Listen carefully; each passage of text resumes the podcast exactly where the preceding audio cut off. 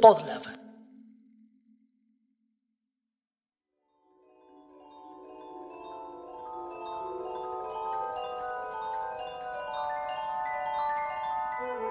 Érase que se era un parador en la playa de la laguna Setúbal, en la ciudad de Santa Fe de la Veracruz. Allí, cada lunes, después de la salida de la primera estrella, dos seres humanos se reunían a tomar el té. Romina la Pechumazola y Pablo el Pelado Marchetti gustaban de pasar largas horas en conversaciones apasionadas sobre los temas más importantes de la vida. A continuación, algunos fragmentos de estas charlas que deben haber sido difundidas en la época correcta, en el lugar correcto y en el momento correcto, hubieran hecho historia. Cosa que misteriosamente no ha sucedido. Escucha.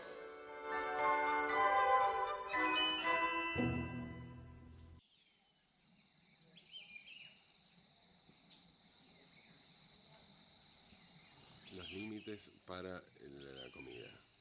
Hay límites para...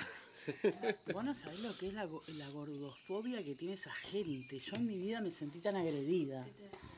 No me decían a mí, pero se hacen los grupos esos donde un tipo llegó a decir que él sentía que se daba cuenta ahora que no podía ejercer su abuelazgo siendo un gordo porque los nietos corrían peligro, a ese punto. Ah, bueno, está re No, no, gente que está desquiciada. Porque yo he ido a, a grupos de, de gordos. Bueno, pero se trata de una manera donde el gordo es un ser humano. Acá no, acá sos un gordo, sos un hijo de puta. Directamente. Nazismo an- Nazismo antigordo. Antigordo.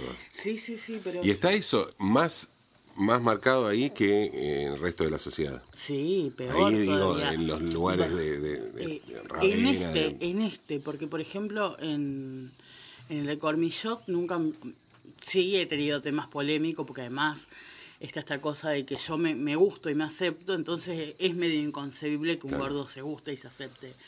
Pero dentro de todo te escuchaban y vos podías dialogar. Pero acá no, acá llegas a decir una cosa así y, y no sé, calculo que te hacen arrodillar en maíz, una cosa de esa, porque es re agresivo. Pero eso, ¿por qué está mal que te acepte? ¿Por qué no te puedes aceptar? Porque ser gordo está mal. Entonces vos no podés aceptar. Porque hay una cosa real, digamos, de salud. Sí, hay una salud. cuestión de salud. Ahora, hay gordos que están más sanos que gente flaca, digamos. sí. O sea, en definitiva, nadie dice que ser gordo te hace bien. No, no te digo que te hace bien. Pero tampoco podés ejercer una tortura constante sobre tu cuerpo. Aparte, acá ya partís de la base de que todo es una limitación. Podés comer 5 calorías en el día y, bueno, va a bajar porque... Cinco calorías, que es una pelusa en el aire, ¿no? Una Más pelusa en el aire. No, no puedes comer nada de harina, no puedes comer. O sea, cuando decís nada de harina, o sea, todo se limita a comer un poco de verduras y un poco de carne y algún lácteo. Y está. Es súper restringido. Entonces, cuando vos salís de ahí, querés comerte a tu abuelo. Claro. Y en el tema de gustarte, vos decís, te gustás a Sí. vos misma. O sea que no hay problema en cuanto a seducción, sexo. No, no, no. Eh. Yo, qué sé yo, desde que era chica yo me di cuenta que le podía gustar a otra gente sin ser Claro. una flaca, digamos, y después construí mi imagen corporal y mi vida alrededor de eso y no me molesta. A mí me- no, me, no me molesta que me miren, al Claro. contrario, me saco fotos, no tengo... No tengo problema con eso. Me gusta, a mí me gusta mi cuerpo, no, Claro. no lo disfruto. Y tuviste que, o sea, te aceptaste el cuerpo, aceptaste tu cuerpo y ya está, o tuviste que construir otra cosa. Porque yo siento, por ejemplo, que si, si no hubiera sido un gordito, ¿eh? no hubiera ni escrito ni nada de eso, digamos, porque y básicamente siento que si no me hubiera dedicado a escribir y hacer un montón de cosas, sería virgen, digamos. Sí. Eh, Tengo esa sensación. Sí, a mí lo que me pasa con eso es que yo siento que construí toda mi personalidad alrededor de esto. Como un escudo, como una especie Claro. de escudo donde uno se va acomodando y al principio tenés que mostrar otras cosas porque si no, es verdad, no coges nunca. Porque me parece que más allá de gustarte, hay una cuestión que tiene que ver con la personalidad que termina atrayendo más que lo otro, digamos. Entonces sí, me pasó en un momento que, por ejemplo, haciendo un tratamiento bajé muchos kilos de golpe y me generó un, un desequilibrio que no podía manejar, no me reconocía, no, no me gustaba, no me, me parecía que estaba mal. Claro. No podía acomodarme a mi imagen personal y no me gustaba para nada. ¿No te gustaba? No, no me gustaba, no me gustaba porque, qué sé yo, capaz que bajé 30 kilos en dos meses Sí, y la mina que yo veía ahí no era yo. claro. Me sentía súper incómoda. Quizás trabajado y con más tiempo, bueno, lo podía manejar, pero ahí en ese momento me pareció un espanto. Pero es la primera vez que escucho algo así, ¿eh? Eh, Viste que yo soy una persona particular. Sí, sí, por eso, ¿no? Eh, no, sí, me, Claro. me- me costaba, me costaba mucho adaptarme. Necesito que los cambios sean paulatinos y si no, y no sé hasta qué punto me gusta verme demasiado flaca. Y en ese momento, ponele, para seducir, para... No sexo- podía. No, No podía porque no me gustaba. No me gustaba yo. Yo Wow. necesito sentirme cómoda con mi cuerpo para poder seducir a claro, otro. sí, sí, lógico. Y a mí no, no, no, no me parecía, no me parecía agradable lo que veía. ¿Y cómo, cuándo fue eso? Que, ¿Cuándo fue que, que entendiste eso?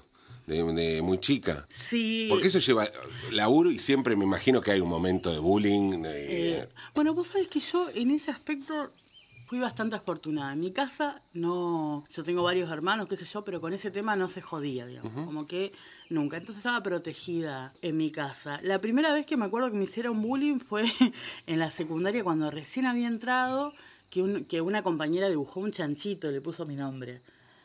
Y yo me acuerdo que me levanté y le, y le dibujé cosas que le faltaban al chanchito. Entonces, claro, cuando, cuando la mina se encuentra con que me está haciendo bullying, yo la encuentro y encima le participo en la joda, Claro. quedó como totalmente desarticulada. La adolescencia me costó un poco más, porque, va, qué sé yo, es hasta que te das cuenta que podés ser persona igual, aunque seas gordo. Y después ya no, ya después cuando ya tuve novio y tuve pareja y ya iba, hacía todo lo que hacía la gente Claro. normal, dije, ay, mira, ser gordo se puede vivir. Claro. Como una cosa rara, pero... Después sí, ya después de los 25 años fue como mi, como mi manera de ser, ya está. Y también me agarraba esa cosa de rebeldía, de por qué no voy a ser gordo, por qué no puedo ser gordo. Viste, si la sociedad te dice que no, yo puedo igual. Entonces, también fue como una manera de banderarme en contra de la sociedad. A mí me pasó, yo, yo creo que el mayor conflicto fue cuando me quedé pelado, por eso me, me quedé pelado a los 15 años por una alopecia psicosomática. Claro. Y en ese momento, te estoy hablando de año 83, fue, era, me resultó complicado. Me resultó complicado, sobre todo porque, viste, enseguida te ponen ejemplos, o sea, Claro. y, y en ese momento era Eleno, Jules Briner o Kojak. Entonces, Claro. era- no tenías grandes No. referentes. A mí siento que en ese sentido Luca Proda me salvó la vida, ¿no? Claro. Si- si no era por él, o sea, por él pasé a tener actitud de pelado pulenta y que voy al paracultural y la rompo y, y hasta puedo ponerla. Pero si no, eso, eso me costó. Fue fue un momento, fue un momento de adaptación. Sí, vos sabés que yo creo que los referentes, eh, uno piensa cuando es chico que no, pero siempre hay alguien que te salva. Porque, qué sé yo, a mí en un momento en que era adolescente tenía muchas dudas, me acuerdo que vi una nota de Ana María Yunta en Intrusos. Mirá cómo, me acuerdo como si fuera hoy. Y ella contaba, se había casado de nuevo y le hace una pregunta con respecto al sexo y ella dice, pero ¿por qué yo no voy a disfrutar el sexo? Yo me paseo desnuda ante mi marido y él lo disfruta y yo lo disfruto y la pasamos bien los dos y que creo que ya era su segundo matrimonio, qué sé yo. Y cuando la escuché yo dije, esta mina, qué increíble, ¿no? que alguien... Es así, es por era- ahí, es, es por ahí. ahí. Era la primera vez que escuchaba a alguien gordo decir que podía, ah, que no sea un tipo, porque con los tipos sí, pero una mujer gorda que diga que podía disfrutar de su sexo y que estaba bien y que le podía gustar a otro. Y yo dije, bueno, si ella puede, ¿por qué yo no puedo? Y era chica, era bastante chica en ese momento. Por eso siempre cuando puedo hablo de esas cosas, porque yo digo, puede haber siempre una mina que, o un vago, o quien sea, que escuche y que diga, bueno, mi vida no tiene que ser un martirio. Claro, claro, sí, sí. Sí, como te pasó a vos con... Como me pasó eh, con es, ella. es- es importante, entonces, claro, sí, es así, es, es importante. Referencias siempre, referentes o gente que sí, uh, la vio antes, eh, Claro. vamos, por, vamos, vamos por ahí. ¿Y qué cosa insólita te pasó en, la intimidad que veas relacionada con esto, con tu cuerpo, con el... Porque hay también una cosa de, de- de cuerpo distinto que está Del buena, ¿no? Ahí, ¿o no? Claro, yo eh, siempre que, que voy a tener algún tipo de vínculo con alguien, siempre dejo claro antes qué es lo que hay, ¿no? Porque Claro. igual ahora te ven por, la- por todos lados, o sea que mentirlo no existe. Me pasó con un, con un pibe que conocí que le gustaba que fuera gorda, Pero le gustaba demasiado. Entonces, tenía, evidentemente tenía un morbo con eso, y yo estoy muy cómoda con mi cuerpo, pero tampoco para estar con una persona que está diciéndome todo el tiempo, che, pará, pero vos, a ver, no pes tenía la pija, una pija balanza, me decía, no, che, pero vos no pesás 120, capaz, capaz que 140 estás. Y me decía todo el tiempo, uy, qué gorda, qué linda que sos. Y yo estaba como muy incómoda en la situación hasta que en un momento me dijo, sos una vaca hermosa. Y yo no sabía si meterle una piña. Sí, sí, sí, sí. Merecido la, ten- merecida la tenía, ¿no? Porque yo me daba cuenta que a él le gustaba. Pero ya pasó a ser una cosa. Primero Claro. que era todo el tiempo mencionar ese tema que me parece que yo no, No, no, está claro, bien. no está bien, No, claro. no está bien, pero ya decirme sos una vaca hermosa me pareció algo que no sabía si era un insulto, un halago, si era... Él estaba excitadísimo, Claro. estaba en otro nivel. Y, y eso te cort- Y eso cortó me, bloqueó, me Ah, bloqueó porque no podía manejar que el tipo esté todo el tiempo así. Me hice llamar, o sea, me hice sonar el teléfono, mis chicos, mis chicos, me fui. Ah, te fuiste en el momento. Me fui, me fui, lo dejé, después nos bloqueamos. Claro. Porque, claro, evidentemente lo- él lo entendió. ¿Y hasta ese momento venía bien? Sí, hasta ese momento venía bastante bien. Ya, ya el de sos una vaca hermosa fue como... Claro, pero sin ese comentario hubiera hubiera seguido, digo, por su performance y todo, hubiera, Y- le- qué sé yo, daba para otra vez, ponele. eh, no sé. No, más o menos, Venía, te venía noto. muy, Claro. muy incómodo. Si venía muy bien, no, por ahí uno pasa. se queda. Pero, y, y queda como un chascarrillo, una cosa rara. Pero esta cosa de estar hablando de mi peso todo el tiempo, aunque sea bien, me molestó. Claro. Porque yo no, no hago ningún comentario de tu nada. Fue como muy, muy raro. Creo que fue lo más raro que me pasó relacionado con eso. ¿Y molesta que ah, lo asumas tan bien y tan natural? Yo creo que no. Yo creo que no. A mí, yo siento que, bueno, me pasó una vez en, en uno de esos grupos de gordos Sí. que, que el tema era la imagen corporal. Porque estábamos hablando de esto, de quién se gustaba y quién no se gustaba, y obviamente la única que se gustaba era yo. Entonces me dicen, bueno, hace un dibujo de tu imagen corporal. Porque estos dijeron, esta no tiene ni idea de lo que está hablando. Y yo hago un dibujo de mi cuerpo bastante parecido a mi cuerpo dentro de lo que se puede. Y entonces la psicóloga me miró y me dice, pero vos, vos te das cuenta de, de qué cuerpo tenés. Sí, y me gusta. Y se generó una cosa en el grupo que no podían entender. No podían entender qué era lo que pasaba. Pero bueno, digo, yo veo mi cuerpo, pero me gusta mi cuerpo, no, Claro, no sí, como sí, le sí. puede gustar a otro. Y después siento que hay un montón de gente que, que es medio como, mira, si esta puede coger, puede coger cualquiera. o una cosa por el estilo.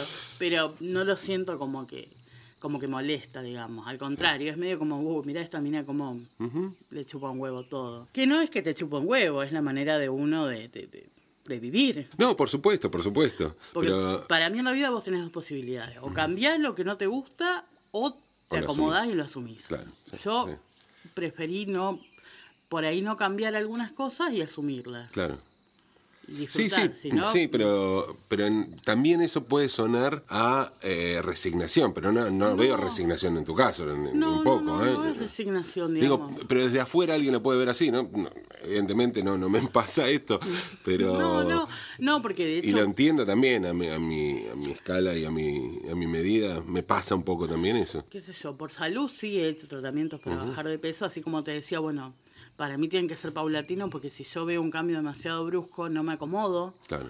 no me siento cómoda, pero sí lo he hecho, sí entiendo que mi cuerpo tiene limitaciones porque estoy gorda, pero digo, nunca me impidió vivir una vida normal, vivir Claro. una vida muy bien vivida. Entonces, bueno, Y el sexo y la comida, relación sexo-comida, pienso helado.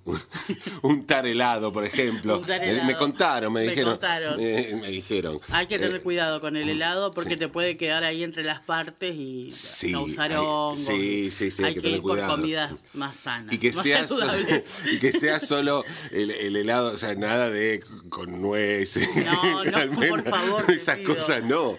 No, No, porque eso después se puede. transforma en algo con hongos, No, así que no, no, no. eso te queda. No, a mí Como el choclo, particularmente- que, como el choclo. Entero, ¿no? No. No. A mí particularmente no es algo que me guste demasiado. Ajá. o sea, son dos placeres que van dos pla- sí. por lugares distintos. Sí, no, no. Sí, No, yo te lo combino un poco, ¿eh? la verdad, si debo Alguna confesar. vez un poco de helado, un poco de miel, alguna cosa puede ser. Claro. Pero no, no, no Pero es. es una cosa. Sí, muy al pasar, no es un fetiche tanto, que tenga. claro. No. Cada no. tanto una copita sería esa, Claro, esa cosa. Ahí está bien, está bien. Sí, Son sí, dos, sí. Dos, dos cuestiones que van paralelas. Y, y vos viste, bueno, está el, el- el cuento mm, de Fontana Rosa, El mundo ha vivido equivocado, donde el tipo plantea ¿no? esta situación ideal, el banquete, y siempre es el banquete después del sexo. Claro. Está bien ese orden, ¿no? A mí me gusta. Está bien. Porque Antes no, porque hay que estar livianito. Está- exacto, tenés que estar liviano, por Tenés más que- que tengas tu, tu rollo, tenga- No, ten- no, no. tengamos Nuestros, nuestras cuestiones, tenés, que estar que estar liviano. liviano porque se corren riesgos. Aparte uno está más cómodo. este, Sí. cosas separadas. Sí. De ese cuento lo que me gusta de Fontana Rosa también es esa cosa, esa idea que tenía él de tener una cita y coger antes y después, bueno, Claro. tengamos la cena, Claro. todo lo demás. Sí, sí, sí, sí, el, el orden que, El que se orden. es el orden, claro. Sí. Sí, pero sí, tiene que para mí es claro, ¿no? Se come después, se come, se bebe así tranquilo cuando ya está, ya sabes que Ya está, porque aparte te sacás de encima la Claro. tensión sexual, que es una cosa espantosa. Exacto, exacto. Viste que aparte te pones pelotudo. Sí, sí, sí, sí. La gente cuando está perdida de ganas de coger no piensa. ¿Qué te pone peor? ¿El tener mucha ganas de coger o tener mucho hambre? ¿Qué mal humor es peor? Eh, En lo posible que no se junten. No, que no se no, junten porque soy una persona espantosa. Eh, no, me parece que es peor tener muchas ganas de coger. No, tener muchas ganas de comer. De comer. Es muy difícil. Es- Es, es- muy difícil igual. Son las dos, ¿no? Son las dos. Y eh, porque bueno, porque tener muchas ganas de coger, en definitiva, siempre tenés una solución a mano, qué sé yo, Sí, siempre sí. alguna alguna cosita, Sí. un entremés hay, pero mm, tener muchas ganas de comer, no, me cambia el humor, ya es como que... mm, No. Por las dos cosas, uno, uno es capaz de hacer cosas, valga la redundancia, insólitas, ¿no? Como, Sí. qué sé yo, ir a, a buscar a alguien a algún lugar Sí. lejano, o, o ir a buscar algo de comer a, a Bueno, lugar yo por lejano. coger me acuerdo que me subí a un, a un buquebús, me fui a Uruguay, con una cartera, un calzón, 200 pesos y dos consoladores. Ah, Sí, ese era Do- todo mi 200 equipaje. pesos, dos 200 consol- dos consoladores. No sé por qué llevé los ¿Por dos. qué dos consoladores? Bueno, porque a mí me había pintado que tenía que ir con los consoladores y bueno. pero tenía, ibas con la intención de Iba con la usarlos. atención, ya estaba hablado. estaba Ah, hablado. se estaba hablando. A ver, a un desconocido, porque aparte claro. yo a este momento no lo conocía, pero bueno, me crucé así, prácticamente en bolas, me crucé de país, la ¿Qué cara de país? Eso, eso jamás lo hice. No, No, no. Llegué a Rosario, sí, una vuelta, eh, Buenos Aires a Rosario, un acto político, había ahí dos chicas de Rosario, que estábamos con un amigo, y pintó, qué sé yo, y nos fuimos a Rosario, porque sabíamos que era el lugar donde podíamos ponerla, y allí fuimos, sin tener, creo que no, sí, nos volvimos a dedo, porque no teníamos un mango, eh, pero bueno, vos, lo tuyo es internacional. Lo mío es internacional. Me Sí. crucé el momento en el que pasa la cartera por aduana No. y se ve la imagen de los dos consoladores, la cara de los tipos. La Pero cara no, no, o sea, Sí, lo porque vieron, claro, por el escáner, pero... se ve por el escáner, pero quedan ahí, que Claro. nadie iba a sacar nada de adentro, No, está claro. no, no es que te lo sacan como si fuera un arma. No, hubiese sido interesante Sí. también, qué sé yo. Pero bueno, esas sí fueron ganas de ponerla, porque... Pero eran ganas, eran muy específicas, digamos. Ya cuando te cruzas de país para coger con otro es como que bueno. No, eso, eso es un Hay esfuerzo. que tener ganas. Sí, sí, sí, Sí, sí, cruzar, cruzar con todo lo no tenés que llenar la, la- Todo, todo. migraciones, toda una la cosa. guita, porque Claro. hay que pagar. Y bueno, en ese momento era un desconocido, así que yo me podía haber ido a la trata lo más bien. En, mi- en migraciones, en migraciones tenés que poner motivo del viaje, ¿no? Ese es- No, bueno, paseo, un paseo. Iba a pasear por una chota, pero bueno. Paseo en chota. Paseo en chota. Claro. Por ahí es muy específico para la gente de aduana. Yo No, pero en Uruguay, viste, chota, choto. Es verdad. Está el choto, así que, qué sé yo, por ahí, ah, viene una parrilla. Una parrilla, no. Los gordos garchamos. Sí. Les gordes. Les gordes. Ponele, sí, o como quiera.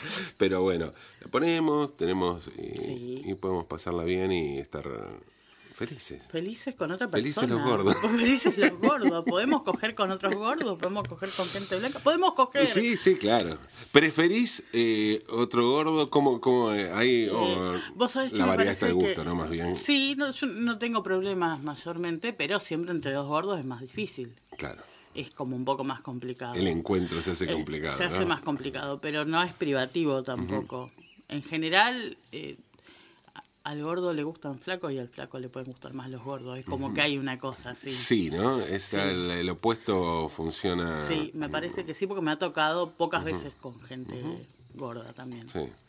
Pero ah, bueno, pocas no- veces. Pocas veces. Sí, sí. No, no me desagrada, Es que- pero... es que lo mismo, que- ¿eh? Me, pasa igual. Sí. Sí. Bueno, sí, así. Así es este, este garche gordo. El garche gordo.